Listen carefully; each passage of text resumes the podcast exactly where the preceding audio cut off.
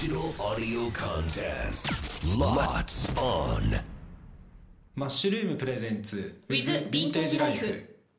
秋田県のわたわたさん30代の男性の方からいただいていて、デニム以外で土田さんがこれはと思うようなレアなものを知りたいということなんですけど、まあジャンルでなんでレアなものが出やすいジャンルみたいなのもあったりするんですか？うーんまあ、どのカテゴリーにもあのなかなか出ないものが出ちゃうと、まあ、レアになってくると思うんですけど、はい。はい今多分カバーオールカバーオールって言われてるそのワークジャケットですか？作業着アメリカの作業着、はい。あの作業ウェアで着られてたあのジャケットが出ると僕はレアだなと思う理由が一つあって、はい。それを着て作業を当時してたであろう人たちの格好を想像するとオーバーオールも着て、うん。オーバーオールってあるじゃないですか、はい。オーバーオールも着てでその下ってはやっぱりそのあの作業着屋さんに売ってる同じ作業のするシャツうん。あの古着でも出てくるシャンブレーとの生地だったりとかコットンツイルだったりとか、はい。い、わゆる作業着用のシャツ。うん。でジャケットカバーオールも着られてたはずなんですけど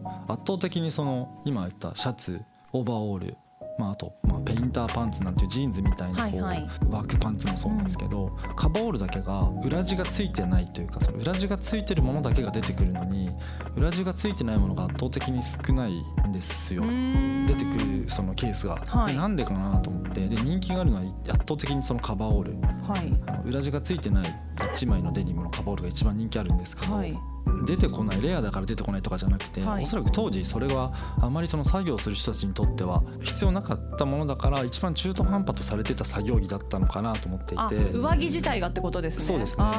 ていうのはなんかこう古いのが出てくる時にカバーオールが出てきた時に、はい。その上にオーバーオールを着てたからつくであろうそのストラップのこの跡が残ってたりするんですよ。はあ一番アウターで着そうなものじゃないですか、はいはい普通は。それがあのあ着方としてはシャツの上にそのカバーオールっていうジャケットを着てその上にオーバーオールを羽織ってるっていうのを想像してもらうと間違いないと思うんですけど、はい。ってことは寒い時だったらその裏地にこうブランケットがついてるようなその同じカバーオールを着て寒い時に外で作業するのにはすごく役立ったはずなんですよ、はい。だからこそ古着でも出てくるんですけど裏地がつかない1枚のデニムとか1枚のそのなんかストライプだったりとか、はい。その柄の入ってるジャケットが本当に 出てこないんですけどそれには理由があって、はい。はい。だからこそ、まあ、今のそのレアな話で言うと、はい。当時のその時代背景というか使われてるとこまでを考えて掘り下げていくとその腑に落ちる点というのは出てくるので,、はい。で自分なりにそういうことでそのレアだとしてもその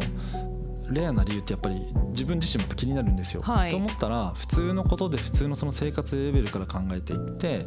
なんで出てこないのかっていうところをいつもこう考えるようにはしてるんですけど。いやでもなかなかはい。一番上に着ると思ってたものを中に着てたっていうのはもう意外ですし。意外ですよね。意外ですね。その時代の、まあ、様子というかは 考えてみると意外と普通のことというかそういう自分だったらこうだろうなとか当時だったらこうだろうなっていうのを考えていくとあの、まあ、面白いですけど。そうですね、はい。なんかよりなんて言うんだろう。まあもちろん商品がいいとか、デザインが気に入ったで選ぶのももちろんいいですけど、